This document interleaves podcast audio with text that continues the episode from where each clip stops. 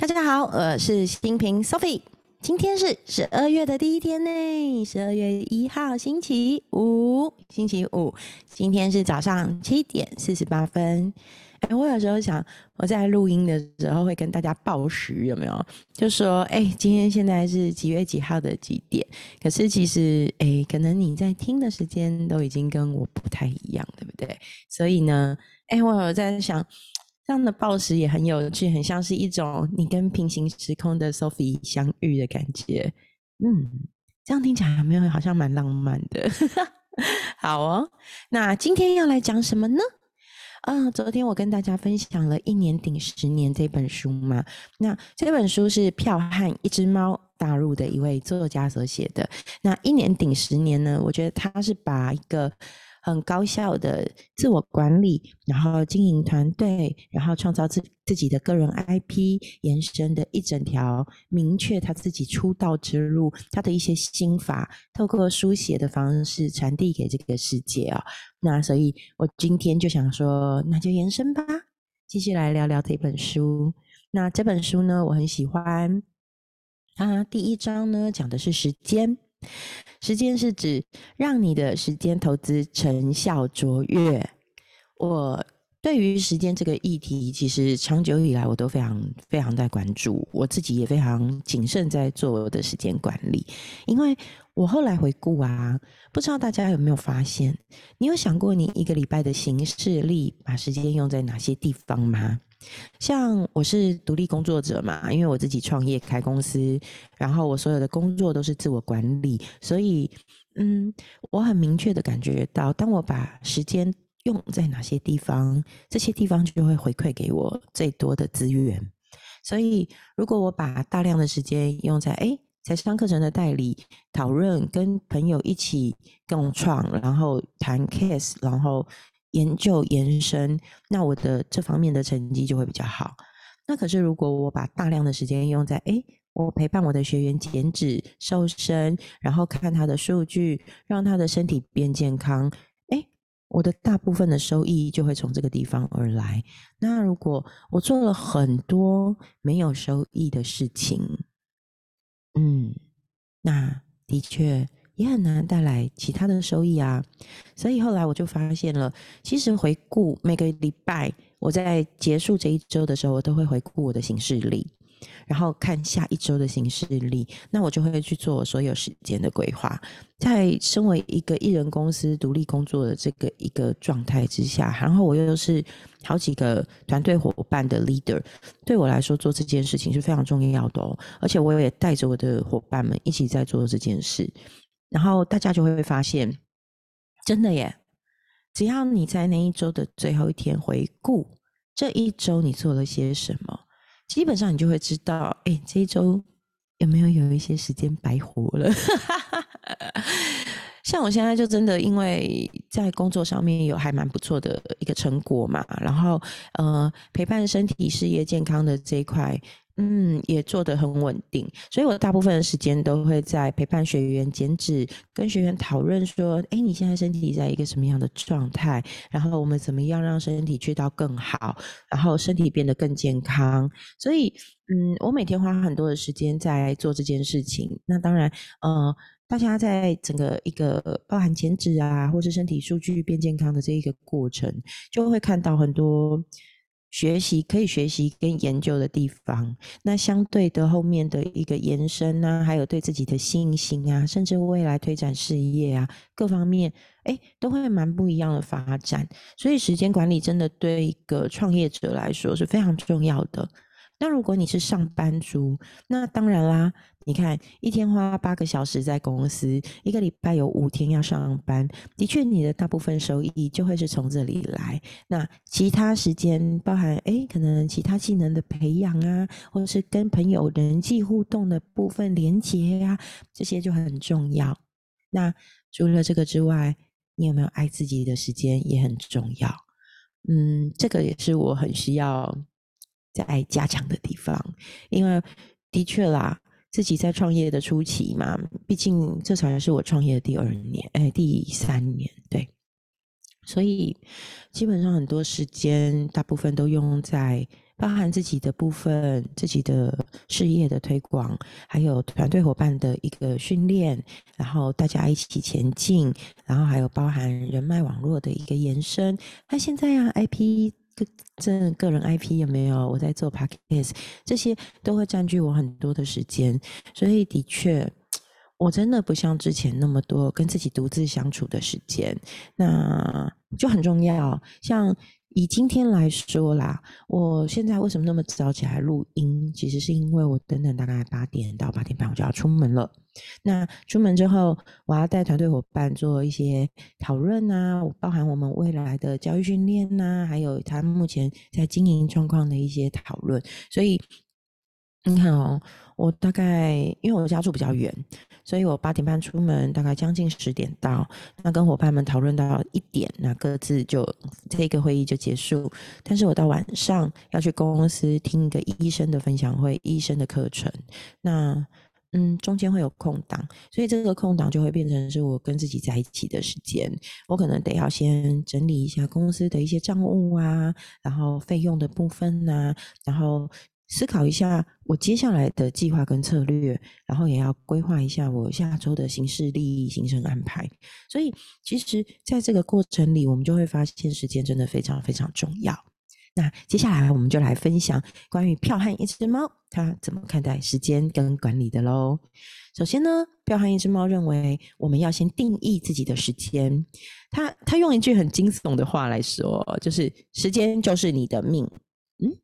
时间就是你的命啊！的确耶，因为其实时间不就是生命的流逝吗？所以对我们来说，不只要理财，我们大部分的人都很清楚我们要理财，却不一定明白我们得要理时间。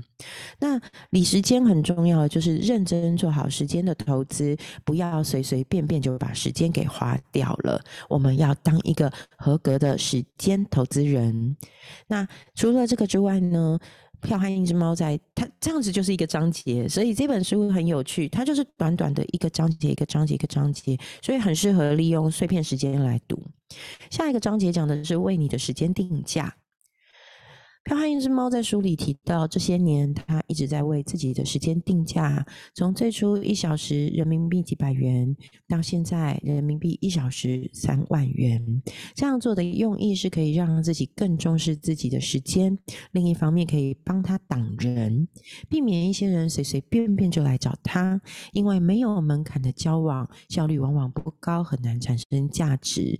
那在这一块的部分，我持。保留态度啦，我明白为自己的时间定价这件事情是必要的，它比较像是咨询，为自己的咨询工作。然后定下价格，那我完全可以明白。可是，嗯，日常跟朋友的交往，如果用这样的方式，就相对的比较嗯现实跟市侩了一点。所以我会相信，呃，可以分成两个不同的区块，一个是在事业层面的讨论啊，或是咨询专业咨询的定价；一个部分是，哎，像星巴克时间一样，我们是很平平静、很轻松，然后。呃，淡淡的，大家一起喝杯咖啡，很轻松的状态。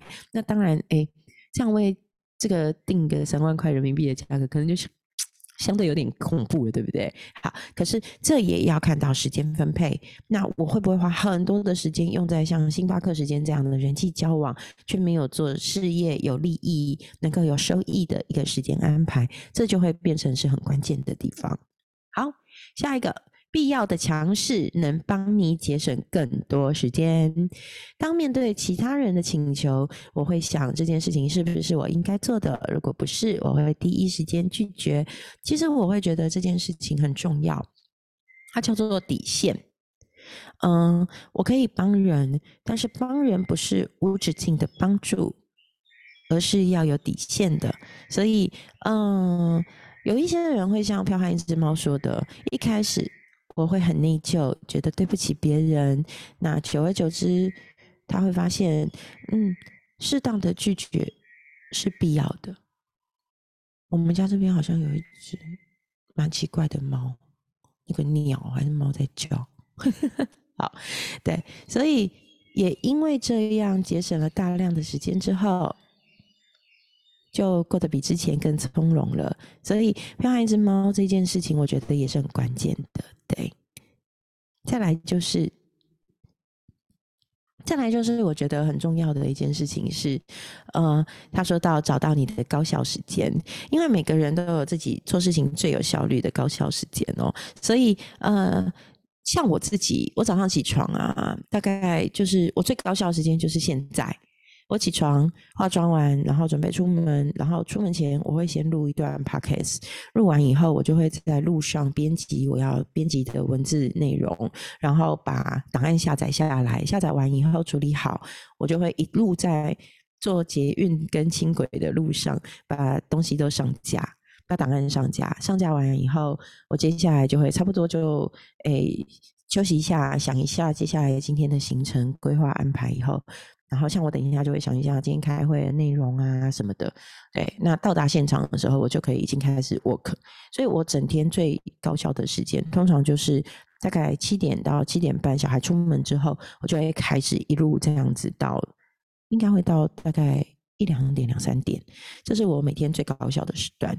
那接下来就会休息一下，稍微空档一下，然后再。晚上会再做一波，所以这是我高效的模式。那每个人高效的时间段会不一样。像我就有跟 Alan 聊这本书嘛，因为我大力推荐，他也在看。